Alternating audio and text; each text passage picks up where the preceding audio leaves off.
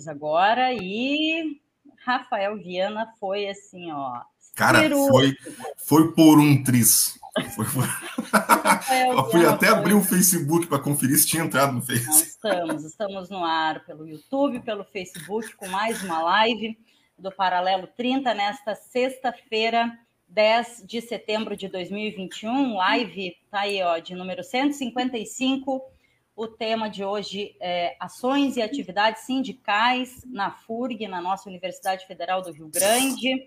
É, já estão aqui conosco, além é, de aqui ao meu lado, Rafael Viana, Márcio Oliveira, estão as nossas convidadas e o nosso convidado representando as entidades sindicais da nossa universidade, que, que estão ligadas aí à nossa universidade, a trabalhadoras e trabalhadores da FURG. Uh, Márcia, Mariazinha Celcinho, daqui a pouquinho a gente vai já dar um, um oi, um, um boa tarde para elas e para ele. Vou registrar é, a nossa temperatura, que traz a referência de onde, é, de onde se transmite né, o paralelo 30, que é a cidade do Rio Grande. Temperatura nesse momento em Rio Grande um pouquinho abaixo dos 17, 16,8, e a sensação térmica é 13,5 em Rio Grande. É, informação recém-atualizada da praticagem da Barra do Rio Grande.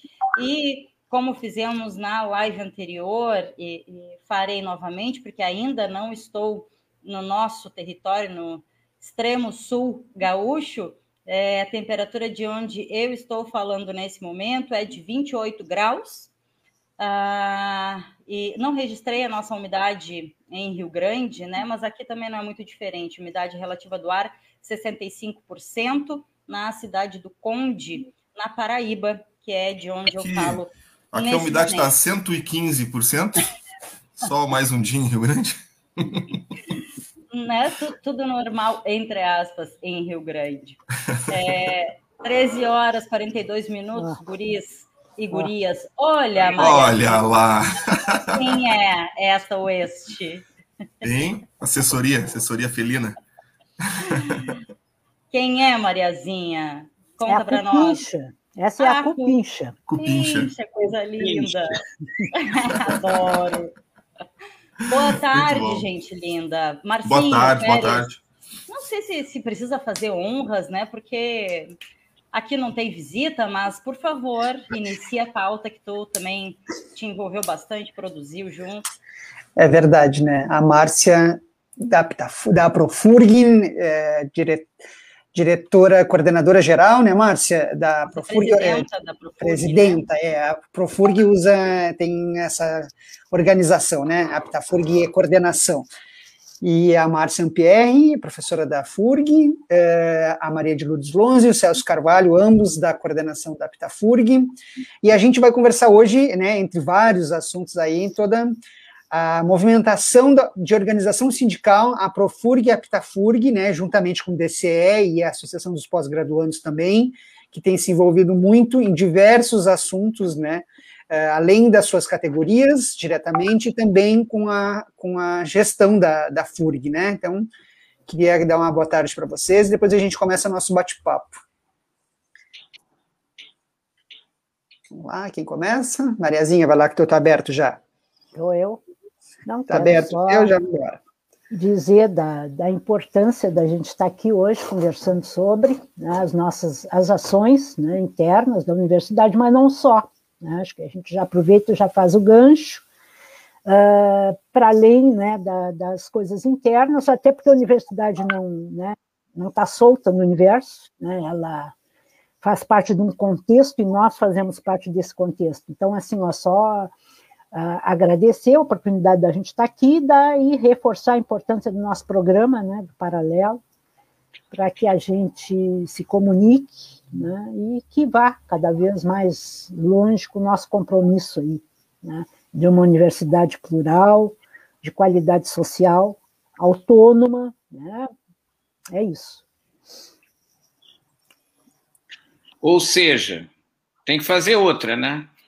Tem que fazer outras. Esse é um dos desafios do movimento sindical, não só o movimento sindical, mas sobretudo o movimento estudantil na universidade, é construir outra universidade. Essa aqui temos, na verdade, não dá conta, não dá conta. Está ligado aos interesses do capital. Não, tem, não temos nenhuma dúvida sobre isso.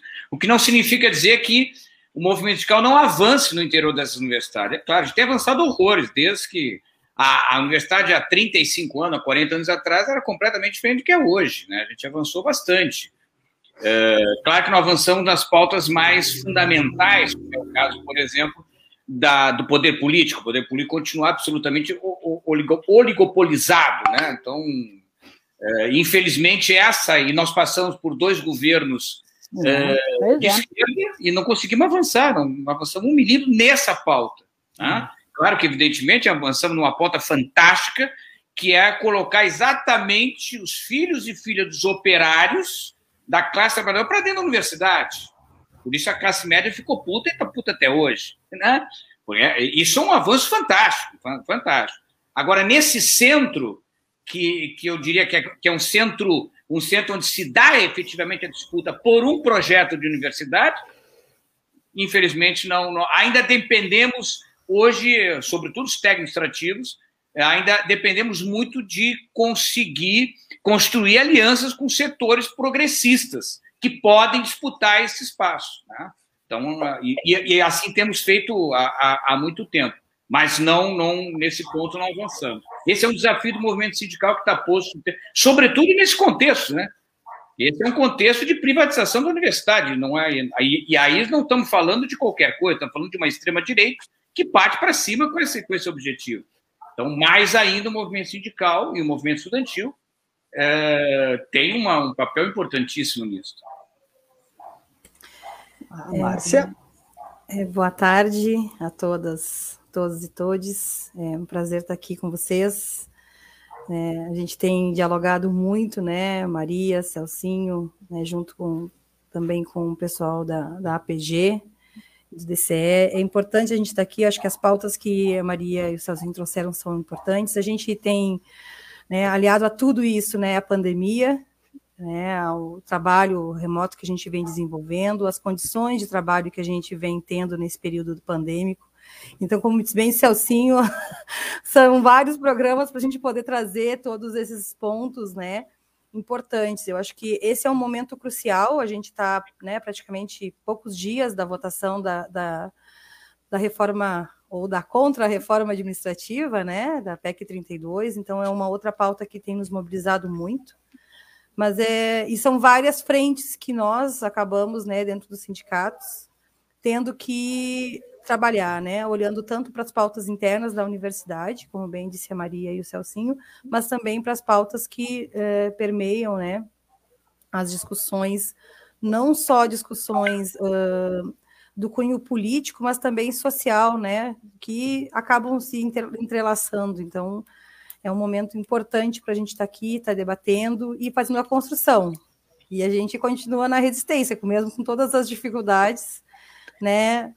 Muitas vezes dando uns sacodes um no outro, assim, para ajudar, né? Porque acho que é importante. Eu acho que essa construção que a gente tem feito junto com a APTA tem sido muito importante, né? Porque a gente vai se se um, um, né, realmente estamos juntos. Vamos, vai ter pautas que a gente de, de, de, pensa um pouco diferente por causa das categorias, normal. Mas a gente está junto na luta, né? Então acho que isso é muito importante. Então, para começar, a gente falar, obrigado, Márcia, obrigado por ter aceitado aqui. Uh, organizar a agenda de, de todo mundo é difícil, né? Com função de aulas, a Maria é cheia de reuniões, atividades aí a mil. Celcinho também, então, para a gente conseguir fechar o dia hoje, foi longo, mas a gente conseguiu, porque a ideia era essa, né? Fazer uma conversa com as duas entidades, né? E falar um pouquinho sobre o que vem acontecendo, né, Maria? Queria que tu começasse um pouquinho falando dessa, da relação com a, com a, com a, com a administração geral da FURG também, e essa conversa também para além, né, dos muros aí da universidade, né, que hoje literalmente a gente tem muros, né, e que, que, e que extrapole né, o movimento sindical? Nós, assim, ó, desde que a gente uh, criou, né, lá atrás, que era associação classista, não podia ser sindicato, né, só depois da Constituição de 88 é que, que os servidores públicos, servidoras, puderam uh, se sindicalizar. Então, era uma associação. Mas nós já nascemos né, com, com, a, com a, a construção de que nós, uh, enquanto movimento sindical, uh, não deveríamos olhar exclusivamente para a categoria de técnicos e técnicas administrativas, né? pela compreensão de que a universidade, serviço público, à disposição da sociedade, né, precisava né, fazer essa interlocução. Né?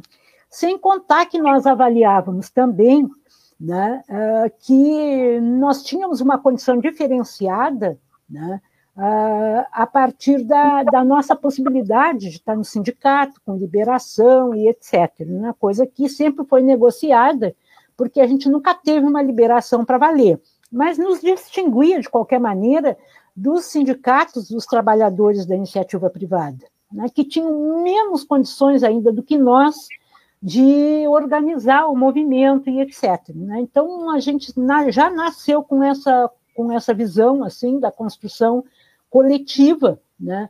E aí a gente trabalhou né, na, na construção da intersindical né, para criar uh, naquele momento uma possibilidade de fundação a Central Única dos Trabalhadores. Né? Inclusive, nas nossas assembleias, foram muitas as assembleias, né? lá no, na, era no Campo Cidade, lá naquele anfiteatro, uh, onde a gente propunha essa filiação à CUT e a gente era detonado até a oitava geração, né? Uh, era uma dificuldade as pessoas compreenderem, né? Naquele tempo e continua, né? as pessoas se verem como classe trabalhadora, né? Então, servidor, servidora pública ainda tem essa dificuldade de se, uh, se ver como classe, né, trabalhadora. E, mas a gente já nasceu com, com essa identificação, né? Levamos muita porrada muitas vezes por causa justamente, né, dessa defesa, né? E o que que a gente construiu ao longo desse tempo, né? muitas coisas. O Celcinho diz: ah, nós temos que fazer uma, precisamos de uma outra universidade. Precisamos, mas não podemos absolutamente desconsiderar tudo que a gente fez, né? Uh, para a categoria, né, o reconhecimento do, de técnicos e técnicas como, como elementos desse contexto, ainda mesmo que hoje seja difícil, né, mas as pessoas elas uh, trabalhavam na universidade né, como se elas fossem uma servidora exclusiva, como se fosse uma doméstica daquele professor e daquela professora, né? Muitos dos nossos colegas pagavam as contas do, do, do professor que era o chefe do departamento ou aquele que era diretamente ligado com ele. Então foi um empenho e um, e um, uma, um debate assim muito muito intenso para que a gente começasse a poder participar de uma reunião de, de conselho de colegiado do departamento, e começou lá no oceano, porque era lá que eu estava. Né? Então, a gente teve, né, sem dúvida nenhuma, muitos momentos muito difíceis, né, e que a gente está passando por eles de novo, né, e a gente sempre procurou construir, né, embora a gente posição firme com relação a muitas coisas que a gestão apresenta, nós sempre entendemos, bom, nós precisamos conversar, né, para tentar melhorar as relações, e isso está presente até hoje e se faz cada vez mais necessário. Tá? Então, o nosso empenho é a gente poder sentar, conversar e eles saberem: olha, não concordamos com isso e vamos quebrar o pau na hora que tiver que quebrar. Né? Principalmente no, num processo que a gente está jogado de cabeça, que é do combate aos, aos assédios. Então, uh, Celso, eu queria, na realidade, jogar duas perguntas, né? Mas aí eu uma, pensei para o Celcinho para pegar esse gancho que a Maria falou, né? E depois eu passo, eu queria que a Márcia falasse de outra, de outra coisa também em relação ao, trabalho dos docentes durante a pandemia. Mas, Celcinho, eu sei que a Aptafurg, a gente sabe que a Aptafurg, junto com, é uma, um, compõe um dos, uh, dos membros dos diversos, de um conselho que a universidade está criando, né? para discutir, entre tantos assuntos como assédio moral, enfim, é, racismo, LGBTfobia, enfim, tantos outros é, assuntos nessa dessa temática. Queria que tu falasse um pouquinho do que a Pitafurg já vem começando a, a fazer parte, né? E da importância desse, desse debate dentro da universidade, principalmente nesse momento. Sim, na comissão que estou eu e o Edi, é, nós estamos representando o conjunto dos técnicos. E, é, nós estamos dando outro nome, mas eu acho legal dizer o seguinte, que a gente nós estamos fazendo, ou pretendemos fazer de novo, aquele velho congresso universitário. Lá atrás, se eu não me engano, foram dois, inclusive, em que, em que a, a, a proposta era justamente fazer um debate sobre a universidade no seu conjunto, né? com vários temas, envolvendo vários temas. E eu me lembro que foi, tinha, se eu não me engano, era a bancadas eram representadas por 15 e era muito interessante aquele congresso, eu não me lembro se é o primeiro ou o segundo, tinha um, uh, com os alunos, e, tava, e nós estávamos no meio dos debates, e uh, havia um conjunto de proposições que vinham aparecendo via o movimento estudantil. E isso é muito interessante. E quando a gente foi, foi perceber, os, os, os alunos e as alunas, os discentes, estavam com o projeto Universidade para os Trabalhadores, que é um projeto que a gente que nasce, nasce exatamente no seio do, do, dos técnicos administrativos, que era uma proposta, e é até hoje, ele está vivo ainda, a proposição de uma outra universidade, né, que trabalhava com outros, outros níveis. Então foi muito interessante isso, porque nós que tínhamos o projeto, claro que nós estávamos disputando o projeto ali, mas não estávamos com essa, com essa centralidade de estar com o texto e, e observando o texto, e tirando o texto e fazendo proposta. E nós nos demos conta, tio, eu já vi essas coisas em algum lugar. Né? É um troço riquíssimo, muito, muito interessante. Eu espero que, que esse que nós vamos fazer agora em novembro, está apontado para novembro, que tenha a ver com esse centro. Porque isso vai virar. Se não é, eu, eu quero dizer que é, para mim já é centro, que é o debate sobre a, a, a implantação do mundo digital na, na produção da ciência e tecnologia né, o que vai levar exatamente a esses, a esses, essa ideia de fazer, de fazer o, o, o, o teletrabalho, que chama comumente de teletrabalho, né, usar as tecnologias para obter isso. E é interessante porque esse debate, esse debate, ou, ou essa ideia de digitalizar, de levar para o mundo digital, uh, tudo, né? Todas as, as, as, relações sociais hoje são pautadas e mediadas pelo mundo digital. E a produção da ciência e tecnologia não vai ser diferente disso, né? Vai ser submetida. E o debate que, que, que, eu acho que vai ser um debate interessantíssimo é a gente fazer, a, conseguir meter na cabeça da, da, do conjunto uh, de que a, essa proposição de digitalizar, de tornar tudo no virtual, a, própria produção da ciência, a própria forma como você faz a ciência e a tecnologia, ou a técnica ciência, que dizia, diz o, o Renato Dagnino, né? Uh, ela não vai nos levar para um bom lugar, vou botar assim, não vai nos levar para um bom lugar, uh, porque ela está, ela está sendo dirigida, está sendo pautada pelo capital. Então não vai, não, não, não temos nenhuma esperança. Uh, e a Márcia está aqui, a Márcia, como, como docente, sabe disso. A, a, o que, que é a intensidade do trabalho na sua, no seu modelo, no seu modelo, vamos dizer aqui, convencional, presencial, seja, seja dentro de uma sala de aula, seja dentro de um laboratório, enfim, seja dentro de qualquer espaço que você está produzindo conhecimento, etc. Não, não, não, não importa. A, a diferença desse, desse modelo para o modelo digital, que imediatamente, imediatamente, leva a intensidade do trabalho lá nas alturas. Isso é um elemento.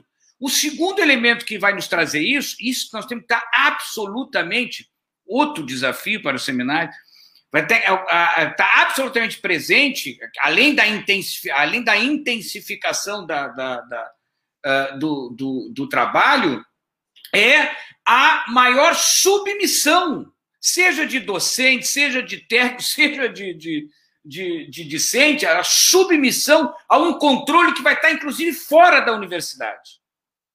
E mais do que isso, tenhamos bastante atenção e observação nisso. É provável que a ampliação. Hoje, nas, nós entramos na universidade quando não havia produção de mais valor aqui dentro. Não existia isso. Hoje existe em larga escala. Os terceirizados é através do trabalho terceirizado que se impôs hoje extração de mais valor em espaço público. E isso vai para dentro da sala de aula. Não, não tem a menor dúvida, isso vai para os espaços de produção de ciência. Então, além de intensificar, de ampliar, de submeter o trabalho, tornar o trabalho mais submetido à lógica do capital, mais do que isso, ainda em algum momento vai se começar a extrair mais valor sem que a gente nem perceba. Porque o mundo digital é controlado efetivamente pelo tempo. Nós estamos dizendo isso há horas. Não se engane, essa história de eu ir para casa trabalhar é sair de regime de 8 horas diárias para 10, 15 horas diárias. E a, Márcia deve estar vivendo isso, porque os professores estaduais e municipais estão vivendo isto. É inevitável, é inevitável. Passou para o teletrabalho, o tempo aumenta. A gente precisa compreender como que, como que esse tempo que aumenta, que na verdade é retirada do tempo, retirada do, faz com que o trabalhador trabalhe mais, entregue mais valor, como que na universidade nós vamos identificar isso? Nós identificamos facilidade na terceirização. Mas como é que nós identificamos em outro, no conjunto dos infinitos trabalhos que tem na universidade, que, que no conjunto é, produzem conhecimento, produzem a ciência, produzem a tecnologia? E você precisa, estar muito atento nisso. E é claro, e a Maria sinalizou com isso, isso é de uma importância vital, intensificar trabalho, ampliar trabalho, inevitavelmente está posto um aumento significativo, eu não me diria significativo, um aumento brutal mesmo, um aumento brutal do assédio, do, sobretudo do assédio moral, que passa, vai passar a ser um elemento que organiza esse trabalho, como também nós vamos ver, já estamos vendo, o assédio sexual que já está, já está, já começou a, a emergir na, dos seus calabouços, porque sempre teve, mas lá embaixo. Então deve começa a emergir. É, é, ou seja, é, essa é a discussão, na minha opinião, que que devemos enfrentar a partir desse espaço de seminário. Acho que é, é importante. Inclusive, eu e o Edi estamos na, na, na, na, na, sala em que nós, nós vamos introduzir o debate sobre assédio moral e sexual. A gente esquece porque agora, agora tá, já virou, já escrachou, né? Tá, tá claro. Já temos casos comprovados com toda a solidez. E posso fazer um, um, comentário, assim, ouvindo a Mariazinha Celcinho, sei que a, a Márcia ainda né, vai, vai trazer as, as questões que o Marcinho provocou, mas é, ouvindo, e lá no início, quando a Mariazinha disse, né, sim, sobre essas questões, ações, mas não só, porque ah, tá, né, as ações, o movimento sindical está para além né, do, do que envolve só ou estritamente a universidade, na fala do Celcinho a gente vê bem isso, né? O, o porquê, né? Que a gente tem aí um, uma naturalização, uma, um crescimento é, de assédios, uh, porque isso está reforçado, está posto na, é, nacionalmente é, por quem, pelo óbvio, deveria combater né, e não banalizar e naturalizar. É, então, sim, o que acontece fora dos muros da universidade, é, por óbvio, né, influencia e faz toda a diferença né, na relação interna ali da universidade. E, e, fiquei pensando, daqui a pouco, com uma, uma contribuição, Celcinho daqui a pouco deve ter ou lido ou, ou ouvido falar, um livro que foi lançado, acho que foi início desse ano, se não me engano, que é o Neoliberalismo como Gestão do Sofrimento Psíquico, né, que, que traz muito essas questões. É um livro do Christian Dunker, Nelson da Silva Júnior e Vladimir Safatli. Os, os três juntos é, lançaram o livro. Eu ainda estou na leitura ali, mas é, traz muito essa, não traz a questão do trabalho remoto, teletrabalho, né? Uh, mas traz muito essa forma, né? Como o neoliberalismo funciona é, dentro da questão meritocrática, dentro da individualização, culpabilização da pessoa que não consegue render o suficiente e dessa forma adoece e é substituída. É, é um, um, ótimo livro daqui a pouco para agregar na, nessa, nesse tema aí para o seminário ou para as leituras nossas aí de é. todas as pessoas. É importante, sim, depois me passa, porque nós estamos tratando de uma situação justamente a abordagem é essa. Tá? Tivemos essa semana uma reunião uh, tratando disso. Vou te passar, Mariazinha. Vou te passar. Maravilha, Ei, né? Vai lá, Marcinho, só quis Eu, dar eu uma queria conferida. aproveitar o gancho também do que a, o Celso falou, né, sobre o teletrabalho, enfim, que a DECA também traz. Queria que a Márcia também falasse um pouco disso, né, Márcia, e dessa sobrecarga que hoje tem tanto professores quanto estudantes, né, porque não é só, são os dois lados também, porque também tem toda essa modificação, né, e aí todo, o que, que a, a Profurg, né, vem discutindo também com relação a, a, esse, a essa, né, a, ao trabalho remoto dos professores, né, em sala de aula, né.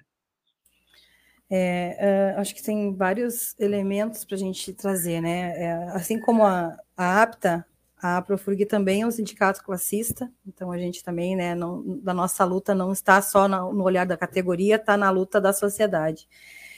E os elementos, a Maria trouxe alguns elementos das dificuldades, eu acho que a gente, nós, na, na, na carreira docente, e aí eu tenho menos tempo, né, de universidade, como tem Maria e Celso, né, é, a gente, eu chego na universidade já no período do golpe, chego em 2016 na universidade, e a gente percebe essa necessidade de movimentação na categoria docente, né? Pra, e aí a dificuldade da categoria de se entender enquanto classe trabalhadora. Então, esses são alguns elementos que eu acho que é preciso a gente reforçar, uh, inclusive para a gente poder saber como a gente vai atuar. Uh, e para dentro da universidade, então, uh, esses elementos da, do aumento da carga de trabalho, esses aumentos, eles começam a trazer a categoria a dialogar com a gente. Não, não talvez como a gente gostaria, enquanto dire, dire, diretoria assim, da, da Profurg, né? De ver as assembleias lotadas, de ver, mas a gente tem recebido inúmeros e-mails e contatos e WhatsApp das pessoas trazendo elementos uh, e que fazem com que a gente leve essas discussões para o conjunto né, com a gestão da universidade. O Celcinho falou, a gente tá, tem nesse momento participado de duas discussões fortes junto à gestão. Uma é o, é o, Comitê de Ações Afirmativas, Inclusão e Diversidade, e aí a criação né, da ideia de criar uma política dentro da universidade de, de, de enfrentamento ao assédio. Então, esse é um ponto importante que está. A gente foi chamado, acho que agora né, a Maria estava na última reunião, acho que na semana passada, então a ideia é construir uma agenda de discussões com várias questões para construir essa política. Uh, é importante dizer que nessa construção, além dos convidados pela reitoria, né, nós estamos presentes enquanto entidades, e foi uma, um pedido importante para isso. A gente sabe que não é tão simples a nossa atuação, né? Nós somos minoria, se a gente for pensar no conjunto de pessoas, mas a gente acredita que está todo mundo imbuído né, na busca por a gente realmente fazer uma política que não fique só né, na, lá para, ou para como a gente diz, né, para inglês ver, é uma política que fique lá pronto, dizendo que tem, mas que não se aplique, que a gente possa verificar questões e que a gente possa realmente uh, fazer a política funcionar como a gente tem feito já com outras políticas já uh, instituídas na universidade. O segundo ponto, só para eu chegar na questão do, do, do, do aumento de trabalho, Márcio, que o Celso falou, é o seminário, acho que a gente está falando, né, Celso, em primeira mão aqui, o paralelo dando furo na reportagem, que é a realização do primeiro seminário integrado da FURG, e a gente denominou esse seminário, até anotei para não esquecer o nome aqui, deixa eu até vou voltar para a cola aqui, é A Vida Acadêmica em Tempos de Pandemia. Então, esse seminário, a gente foi, um, eu posso dizer que foi uma briga uma briga intensa nossa das entidades com a reitoria para que esse seminário saísse, porque a gente entende que fazer questionário não basta, né? E a gente precisa fazer um debate. E aí, claro, não é o congresso, como o Celcinho falou, mas é um seminário que a gente já consegue avançar e esperamos que ele nos dê bons, uh, bom, bons argumentos e um bom, bons debates para permitir a gente pensar a universidade. E aí a gente tem vários temas. Um dos temas do seminário, né? A gente vai ter um, um tema sobre extensão, um tema sobre pesquisa, um tema sobre uh, a questão da saúde mental e física, que está relacionada com a questão do excesso de trabalho, as metodologias de, de ensino e de aprendizagem, um tema né, sobre democracia e participação dentro da universidade. Então, a gente espera com esse seminário que, além da gente propiciar o debate, a participação efetiva das pessoas, para a gente poder falar o que a gente está sentindo, o como a gente está vivendo e como gente, o que, que a gente espera para frente, porque a gente sabe que os desafios pós-pandemia né? Ou a gente está, estamos na pandemia, mas eu estou pensando já, né? Para os próximos anos não vão ser poucos. Inclusive, vocês devem estar acompanhando, né? A universidade fez discussões sobre a questão de uh, um, grande, um grande número né, de alunos que têm né, desistido dos cursos. Então, a gente está com um índice muito alto né, de, de. Ai, me fugiu a palavra, gente. Evasão. Evasão, obrigado, Márcio. A gente está com um índice alto e os alunos eles se matriculam, eles acabam se matriculando nas disciplinas, às vezes se matriculam em quatro, cinco disciplinas, que já é pesado no presencial, pensando e, e principalmente pensando no perfil do aluno trabalhador, que é o perfil dos alunos dos quais eu né, trabalho, dou aula em curso noturno. Então, os meus alunos trabalham, alguns trabalham no comércio até sete horas da noite. Então, vocês imaginem o que é chegar um aluno né? Já no presencial já era pesado e no remoto isso é muito mais difícil. Então, é, acaba que os alunos né, não conseguem dar conta do volume de coisas que o remoto acaba trazendo. Mas para chegar na questão dos professores, das professoras, eu acho que é importante a gente falar alguns elementos importantes, né? A gente já vinha de uma carga pesada de trabalho, a gente tem cursos, e isso é importante, e a gente tem, vai começar a pautar, inclusive tem uma pauta forte na Profurg, que é a, a quantidade de alunos e carga horária docente, que a gente tem uma comissão que está organizando esse, essa conversa com os professores, porque a gente tem professores que têm um volume muito grande de turmas, e um volume muito grande de alunos. Então, assim, eu posso ter quatro turmas, mas se eu tenho 50 alunos por turma, pense nisso em corrigir prova e trabalho no final de semestre. Né? E aí, às vezes, a gente contabiliza assim, ah, quantas disciplinas tu dá, mas não é só contabilizar quantas disciplinas, é quantos alunos tu tem na disciplina. Que tipo de, que, que tipo de avaliação tu faz com os teus alunos? Porque a gente pode ter uma avaliação que eu faço de, só para fazer, que é uma, né? Mas se a gente quer fazer uma avaliação com trabalho de forma reflexiva, forma crítica, esse, essa demanda de trabalho é de idas e voltas. Né? Tu atende aluno individualmente, então se tu tens 200 alunos, como é que tu trabalha com isso? Isso acontece muito, com, por exemplo, com os professores que dão aquelas disciplinas de uh, uh, uh, leitura, né, e português instrumental, na minha época era português instrumental, como é que está o nome agora? Meu Deus, a Sábata vai brigar comigo. Que é as disciplinas dos quais os alunos desenvolvem resenhas, e que são disciplinas fundamentais para todas as graduações.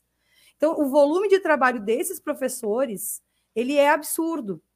Em contrapartida, a gente tem professores que estão mais especializados, que estão muito mais na pós-graduação, que tem um baixo número de estudantes. Então, a gente vai começar, e já tem começado, fazer essa discussão interna dentro da Profurg e a pauta depois, né? E está sendo chamado, então, vocês vão ver nas nossas redes novamente chamadas de, de rodas de conversa para tratar dessa pauta específica. O que, que a gente tem percebido também? um aumento do adoecimento dos professores e das professoras, né, pelo excesso de trabalho, porque assim, você tem uma ideia, eu, eu, eu tenho, felizmente, eu tenho um espaço aqui em casa que eu tenho para trabalhar, mas eu chego aqui no meu espaço 8, 9 horas da manhã e saio daqui 10 e meia da noite. Eu sou visita em casa, então da porta para fora aqui do escritório eu estou em casa, aqui eu estou no trabalho, né?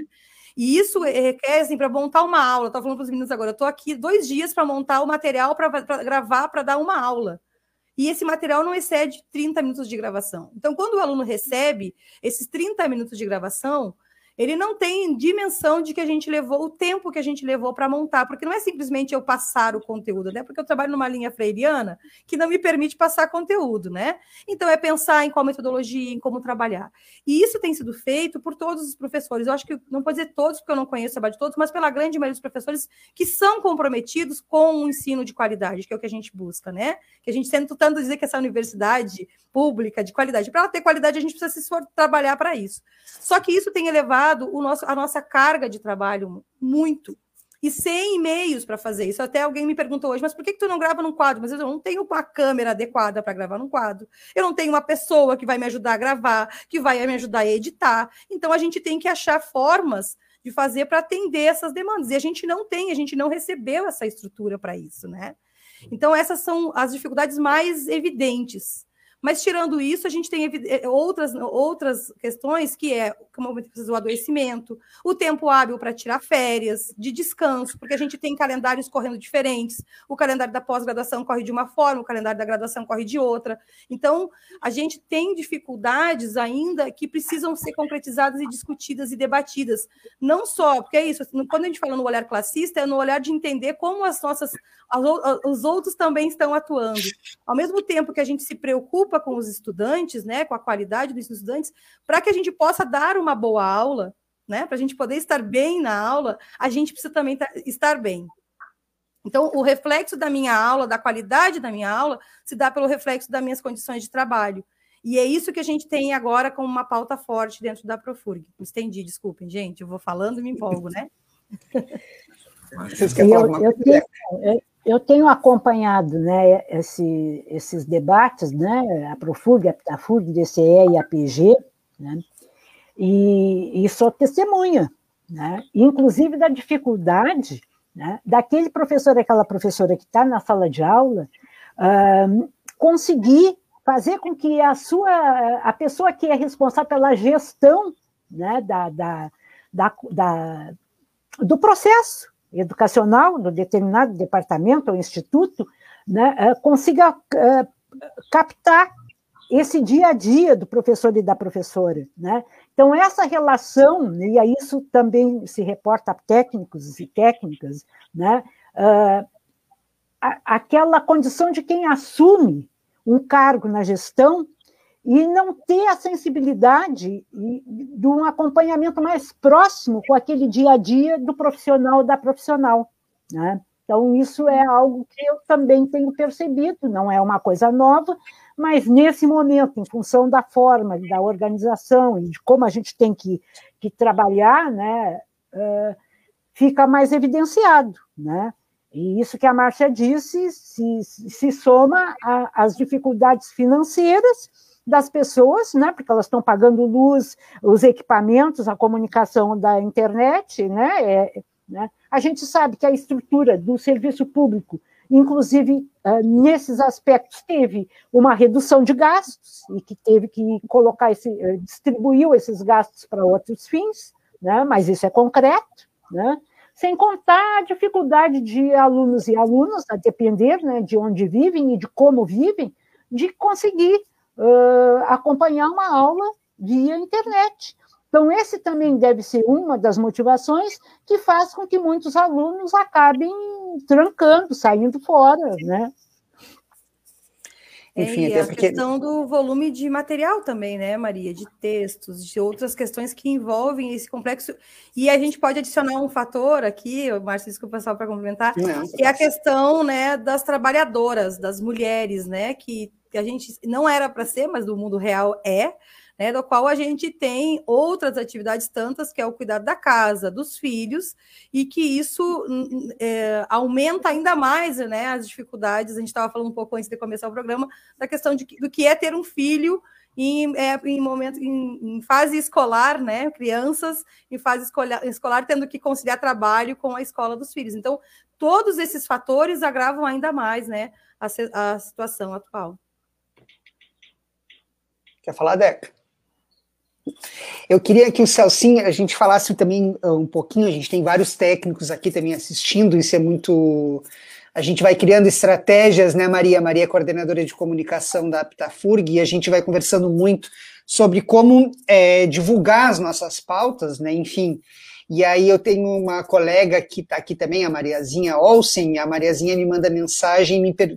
Márcio, eu participo de vários grupos de aposentados, enfim, de pessoas de técnicos e técnicas, né?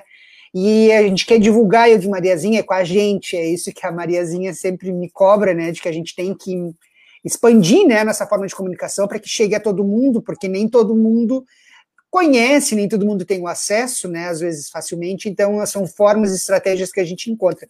Eu queria agradecer a Mariazinha que, que fica ajudando, está ajudando a divulgar. E aí, para falar um pouquinho também, uh, porque também somos uma. falar sobre categoria, numa questão mais umbilical, eu queria que o Salsinho falasse um pouquinho dessas últimas discussões que a gente tem tido nas, nas nossas assembleias. A última assembleia a gente teve uma participação bem grande, né, de, de técnicos e técnicas, uh, que a gente ficou, falou sobre entre diversos assuntos, reforma administrativa, ações judiciais aí, né, da, da Previdência. Queria que tu comentasse um pouquinho, né, de forma geral, obviamente, é, do que a gente, a Pitafurg está discutindo sobre esses assuntos. A última Assembleia a gente abordou, aí era a segunda vez que a gente abordou e atinge todos nós, né? Aí todos nós servidores e servidoras, técnicos docentes, que é o decreto, né, aquele decreto 10.620, se eu não estou enganado, agora de fevereiro deste ano, em que pegou as, as, a, a gestão, vejam bem, pegou a gestão, o decreto define que a gestão do regime próprio vai passar para o INSS.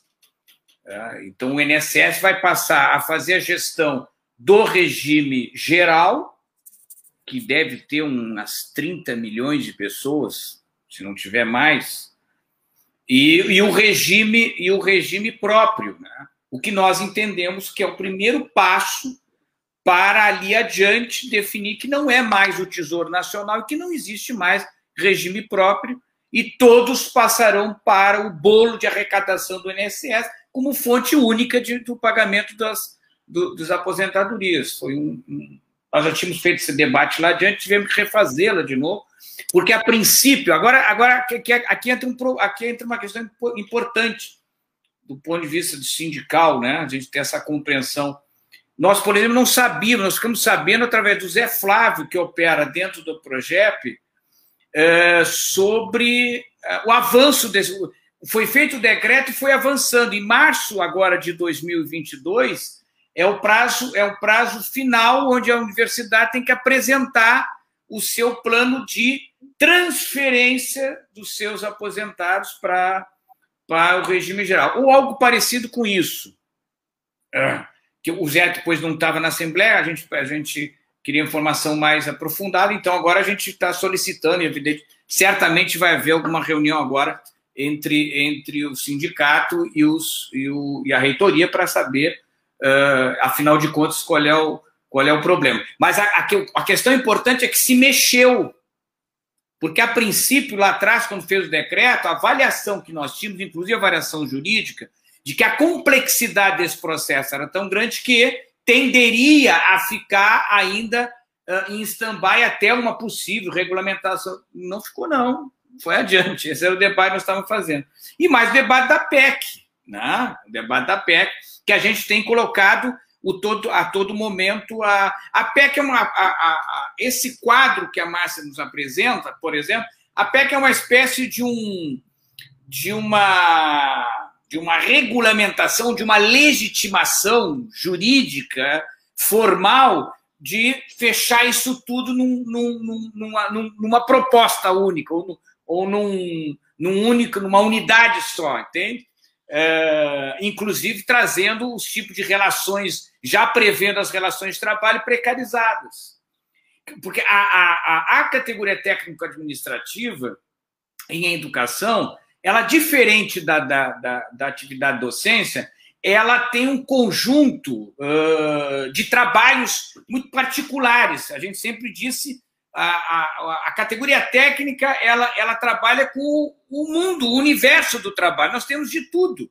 Né? Bom, nós temos, então, nós temos desde o carpinteiro, do marceneiro, enfim, não importa aqui se é servidor público ou terceirizado, tá? as atividades estão vivas e continuam aí. Uh, desde isso até o pós-doutor, etc. e tal, que opera lá no laboratório de química, etc, etc. Entende? Então é um conjunto enorme o impacto, o impacto da, da, vou chamar aqui da digitalização do trabalho, é um pouco diferente. Para o conjunto dos técnicos administrativos em educação, ele vai atingir mais ou menos dependendo da atividade. Uma coisa é a minha atividade, por exemplo. Eu sou assistente em administração.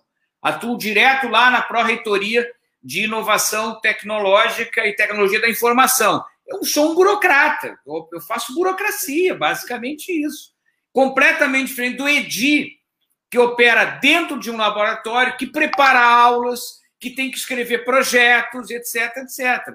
Para ele, o impacto é mais intenso, muito mais intenso. Ele certamente, e, e, e isso já, já vocalizou isso, o, aumento de trabalho é inevitável. veja bem, o aumento de tempo de trabalho no dia é inevitável para mim, basicamente, continua a mesma, a mesma, digamos, mesmo tempo. Né? Claro que eu tenho que administrar o que é possível fazer do ponto de vista remoto, o que é possível fazer, ou necessariamente tem que ser feito no presencial. Mas tem essa oscilação. no, no, docente, isso parece atingir de imediato todo mundo. Um, um, a intensidade vai para todo mundo. Claro que vão tirar fora, abrindo parênteses, aquela galera que não está nem aí para o pastel. Aí é diferente. Estamos falando das pessoas do conjunto, que é a sua maioria, de responsabilidade, que, como a Márcia mesmo disse, para eu preparar um determinado material, eu levei muitas horas para colocar aquele material no jogo. Entende? Eu estou falando desse, dessa, dessa responsabilidade. Então, há uma, uma, uma, uma, diferen, uma diferenciação de impacto. Né? Agora, eu quero, eu quero chamar a atenção, Cíntia, a, a, a Márcia colocou uma, um exemplo claro, é, é isto que vai acontecer, e daí para pior, entende?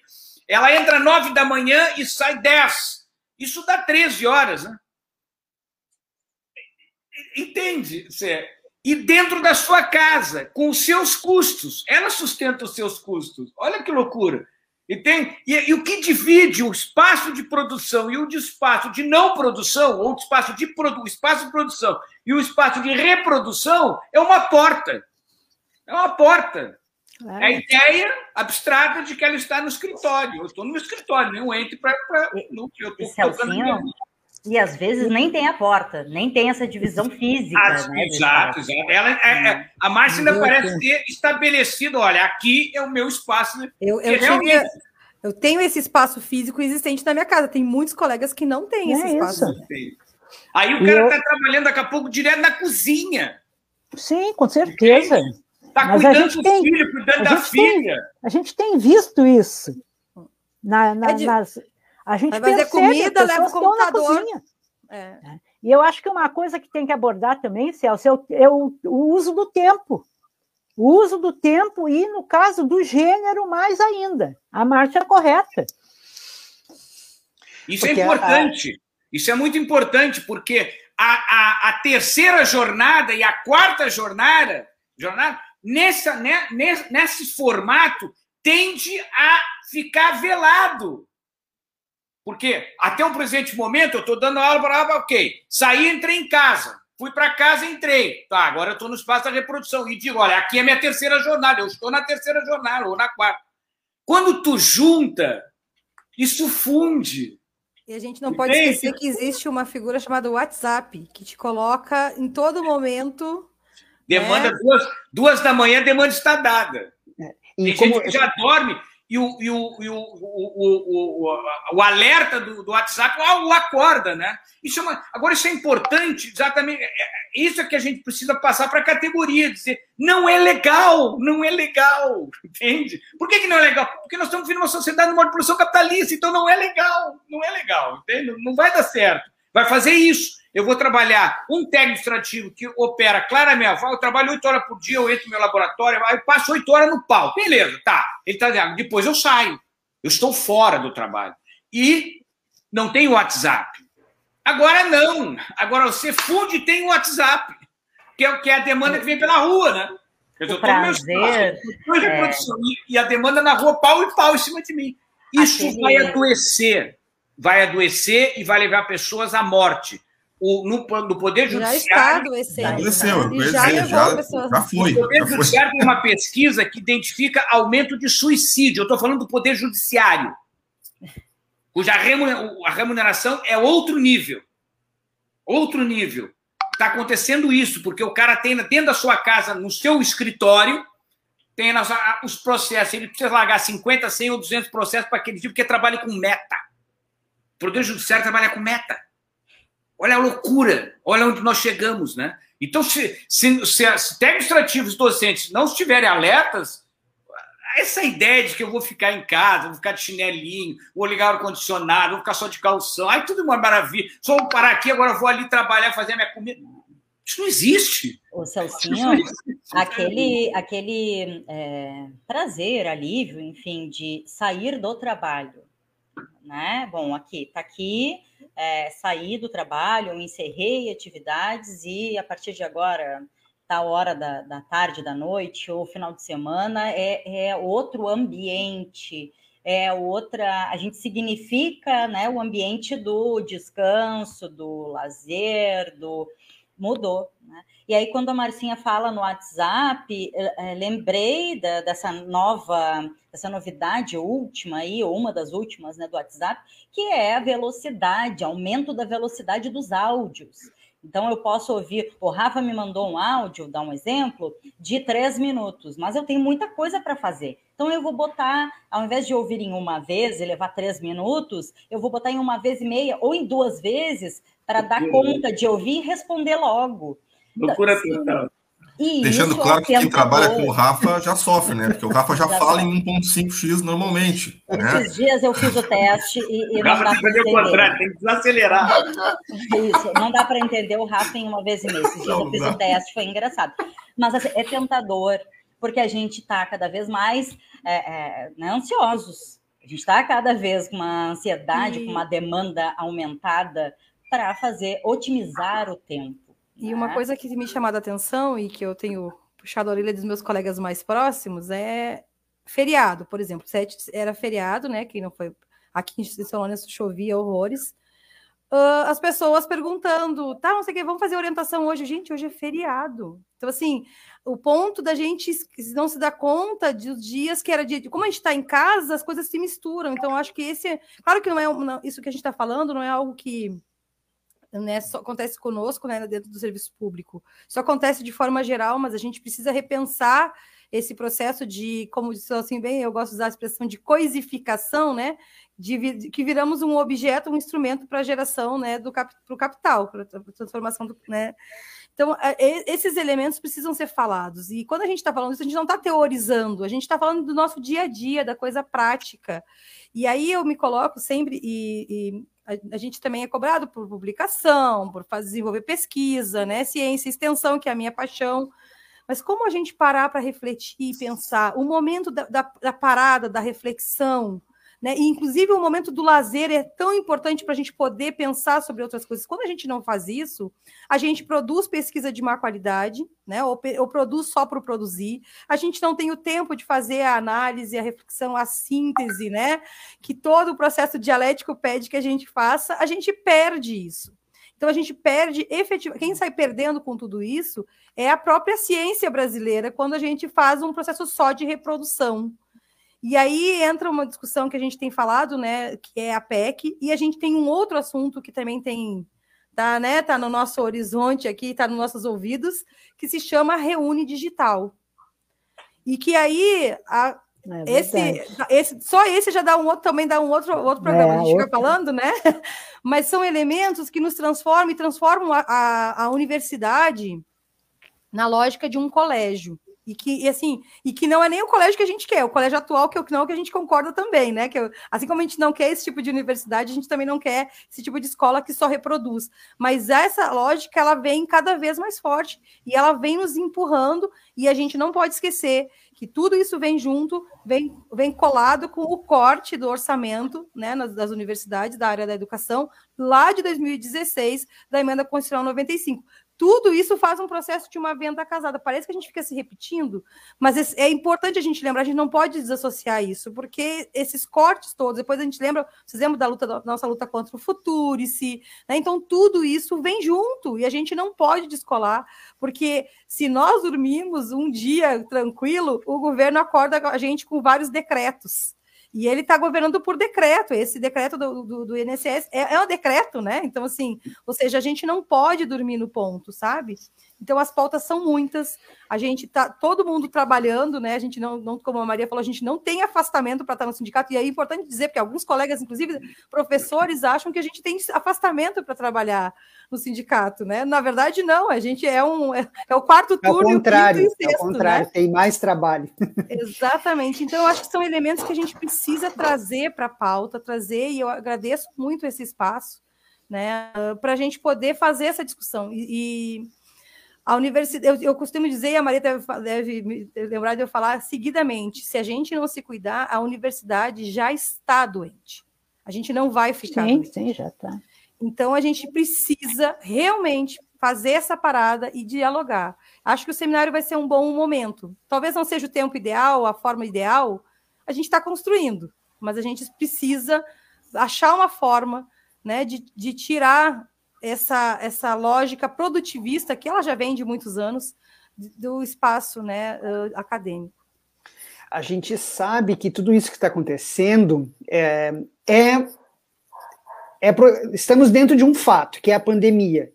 E, bom, algumas coisas acabam é, sendo como a base, né, como um modelo. A gente está enxergando de tudo que vai ser daqui adiante, né, e a gente tem que fazer essa, tentar fazer essa transformação, porque por hora é óbvio né, que a maneira que o professor vai ter de dar aula é online, né? Não tem alternativa. Ele, pela segurança, pela vida das pessoas, ninguém quer. Só que a forma como isso vai seguir adiante, como aí o reúne digital, como o teletrabalho, que é o problema, porque eles se utilizaram dessa plataforma para seguir adiante nisso. Esse é o problema, né? O problema mesmo é as pessoas não perceberem que elas estão inseridas nisso.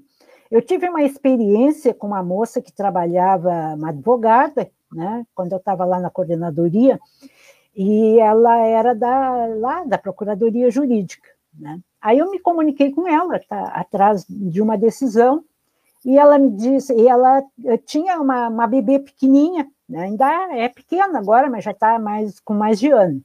Ela tinha uma bebê pequenininha e ela me disse, Maria, eu estava despachando esses processos às duas da manhã. E porque, claro, durante o dia, né, tinha que, que atender a bebê e tal. E, e com uma naturalidade, né, que aí eu dei-lhe uma sacudida. Eu digo, Tchê, tu não te ligou? Duas da manhã, entendeu? E ela não tinha se ligado. E assim como ela, né, um, umas pessoas não se ligaram e outras se ligaram e querem mais aproveitar e bancar isso aí na marra. É assim mesmo que vai ser, né? Porque claro que uh, uma tem que separar, né, o que era a educação à distância, gente, porque senão também mistura tudo e parece é que tudo é Maria. Né, de, de má qualidade. Isso não é real, né? A gente sabe, a universidade tem né, uma tradição em educação à distância e foi muito importante e necessário, porque muitas pessoas não tinham a mínima condição de vir pessoalmente na universidade para poder, né, o pessoal que mora ali no interior de São José do Norte, em outros lugares por aí, né? Então precisa fazer essa distinção, porque senão também a gente corre o risco de botar tudo no mesmo saco e não é legal, né? E a outra coisa que eu vou terminar, que depois eu não falo mais, né, é que uh, isso que a Mariazinha Olsen estava aqui dizendo, né, é uma, é uma proposta que a gente está tentando construir há muito tempo, que é retomar essa, esse contato com trabalhadores e trabalhadoras que estão aposentados e aposentadas. Porque, diferentemente da, da, da, da iniciativa privada, aquelas pessoas seguem mantendo sua relação com a universidade, pelo menos até então, porque agora, daqui a pouco, até passa tudo lá para o INSS. Mas essa relação né, das pessoas perceberem que, mesmo aposentadas, o compromisso de manutenção, de luta por essa estrutura, é de todos e todas, e todos. Né? Na ativa, inclusive, o, a, a, a manifestação, né, um documento que sai da Progep falando uh, ativos e inativos é um absurdo. Porque a gente não é inativo. A gente está aí, alguns de nós e algumas, muitíssimo ativos e ativas. Né? Então, é a linguagem que, inclusive, isso foi um belo debate que nós fizemos lá atrás, para, inclusive, a gente conseguir fazer com que a, os, os, diplomas tivessem a flexão, né? ali no caso era masculino e feminino, né? E da linguagem, inclusive, interna na universidade. Quer dizer, é absurdo tu chamar aposentado de inativo. Só por aqui, tá? É o discurso do capital, né? É. Maravilha. Ah, não, e, e, agora não é mais trabalhador, é colaborador. Ah, é colaborador. É Mariazinha, muito bem lembrada essa da educação à distância, né? A FURG tem a FURG e tantas outras universidades, tanto uh, federais aí que tem, estaduais e até algumas particulares, né? Que a gente ia, principalmente as federais, tem um trabalho na EAD fantástico, comprometido, né? E como tu falou, que às vezes não chegam em, algum, em muitos lugares não chegam. Mas ainda é que a gente chegou ao final, Mas... Chegou, mas, mas ah deixa eu contribuir rapidinho, estava na dúvida. Será que fala ou não fala? A gente já passou do horário, mas é, tu trouxe isso agora e para reforçar, né? Diferente, é isso que a Mariazinha colocou e, e o Marcinho uh, também conhece bastante a realidade né, da, da, educação à distância, que é completamente diferente do que está acontecendo agora. A gente pode citar o exemplo do Enem, por exemplo. Né? Bom, é, teve a questão do Enem 2020, né? E também do Enem 2021. O Enem 2020 é, teve um maior registro uh, de pessoas brancas uh, e o maior registro de pessoas de classe média, uh, ou enfim, né, de, de, condições, de recursos financeiros. É, de favorecimento de recursos financeiros é, presentes fazendo né, a prova né, do, do, último Enem. E nesse Enem de 2021, a gente tem aí uh, o menor número de inscritos pretos, pardos e indígenas é, da, né, enfim, registrados até hoje, né? E o menor, estou resgatando aqui, e o menor número de inscritos geral desde o ano de 2010. Então, é completamente diferente, né? É, não, as coisas não estão estruturadas nessa dinâmica aqui, nessa realidade que a gente está trazendo aqui hoje, é, para incluir, para pensar na diversidade. Ao contrário, né? E a gente sabe que a educação à distância é, tem todo um outro trabalho, uma outra discussão que tem a ver com inclusão, que tem a ver com chegar é, onde daqui a pouco o presencial não consegue. Então, é, são dinâmicas completamente diferentes, né? Mas é isso, assim, sei que a gente já passou da hora. Eu até sugiro, eu sugiro que a gente faça um programa exatamente para trabalhar com essa diferença, isso é fundamental. São, oh. são projetos completamente diferentes. Um é ah, é necessário, como diz a Dé, é inclusivo, é uma outra história, tem uma outra perspectiva. O outro é teletrabalho, cuja perspectiva e trabalho é diferente também, né? em todos os espaços possíveis. É outra coisa completamente diferente. E realmente vai uma tende a se misturar. Tem uma secretaria né, de ensino à distância, com estrutura, com material, né? Coisa que nós, no ensino remoto, não tivemos nada, então não podemos nem comparar, não tem. Tem tutoria, tem os, tem os polos presenciais, onde os alunos podem ir até o polo, que isso também, né? Então. É, vamos dá estruturar, hein? Marcinho, Rafa, vamos, tá embora. Já. Tem bastante, conheço bastante gente legal que trabalha com isso. Vamos embora. Uhum. Mas então é isso, né? A gente está encerrando o programa, né? Já são 14 horas e 42 minutos, né? E a gente, para vocês darem um, um só um, um, oi final, aliás, um tchau final, oi não, né? Um tchau final para a gente encerrar, mas a gente tem o paralelo, é, como a gente diz, né? o paralelo é nosso, e a gente vai chamar outras pautas sobre isso também, que tem bastante repercussão e as pessoas querem ouvir, e é um assunto bastante interessante aí para a gente debater. Vou começar eu... me despedindo primeiro, beijo. só assim, ó, um beijo, e estou à disposição dentro dos horários que não tem aula, né? Porque os outros horários a gente mexe, mas o horário de aula para mim é sagrado, então não posso trocar. Mas muito obrigada pelo convite e contem com a gente sempre. Obrigado, Márcia. O Celcinho, acho que tem que dar um, um, uma informação a respeito do processo eleitoral da Ptafurg. Ah, verdade. Tá? Mas eu, então, é, é. eu deixo meu beijo aqui, tá? Porque já falei demais. O Celcinho está quieto, estou até admirado, né? Ele deve estar tá se coçando ali, mas vamos que vamos. Tá? Beijos e muito obrigada, tá? Eu até achei que falei demais. O, não, vou dar essa informação. Nós já temos informação na Assembleia, estamos dando a informação então, aqui na, no programa. Esse mês, o mês de setembro, é o mês de eleições da, da, da Ptafurg. A Assembleia Retrasada elegeu uma comissão eleitoral, teve que fazê-lo, porque o Conselho de Representantes tinha passado do prazo do seu mandato, então não podia fazer, porque ele é o responsável. É, é, esse sindicato tem um Conselho de Representantes, que é uma sede de representantes de várias unidades. Tiramos a comissão eleitoral Tá, deve sair agora por esses dias, deve sair o edital. Segunda, dia 13, segunda, eu já estou com ele, segunda-feira ele sai nos então, jornais então, e na página né, da Catafúria. Estabelecendo o processo de eleição, chapas, etc, etc, etc. Nós estamos tentando aqui em Rio Grande, aliás, estamos tentando, não, já demos um passo em direção a isso e parece talvez se consolidar. A gente construiu a ideia sempre de fazer uma chapa única, em função do contexto, em função da conjuntura, uh, expressar isso na direção do sindicato como uma unidade. Não há, não, nós não entendemos, não há nenhuma possibilidade de a gente fazer uma, uma disputa, só nos fragiliza. Então, então fizemos essa construção, a princípio está tá bem adiantado, deve, deve, deve ser um momento que a gente pode privilegiar o debate programático, sem precisar fazendo, fazer, fazer, fazer disputa. Tá? Ocorre agora, e esse mandato atual ele vence no dia 24 de outubro, se eu não estou enganado, ou 23 de outubro. Então, até lá, até lá uh, o processo eleitoral deve fechar ali na, na, na em, em, outubro e a posse imediata antes do dia 24.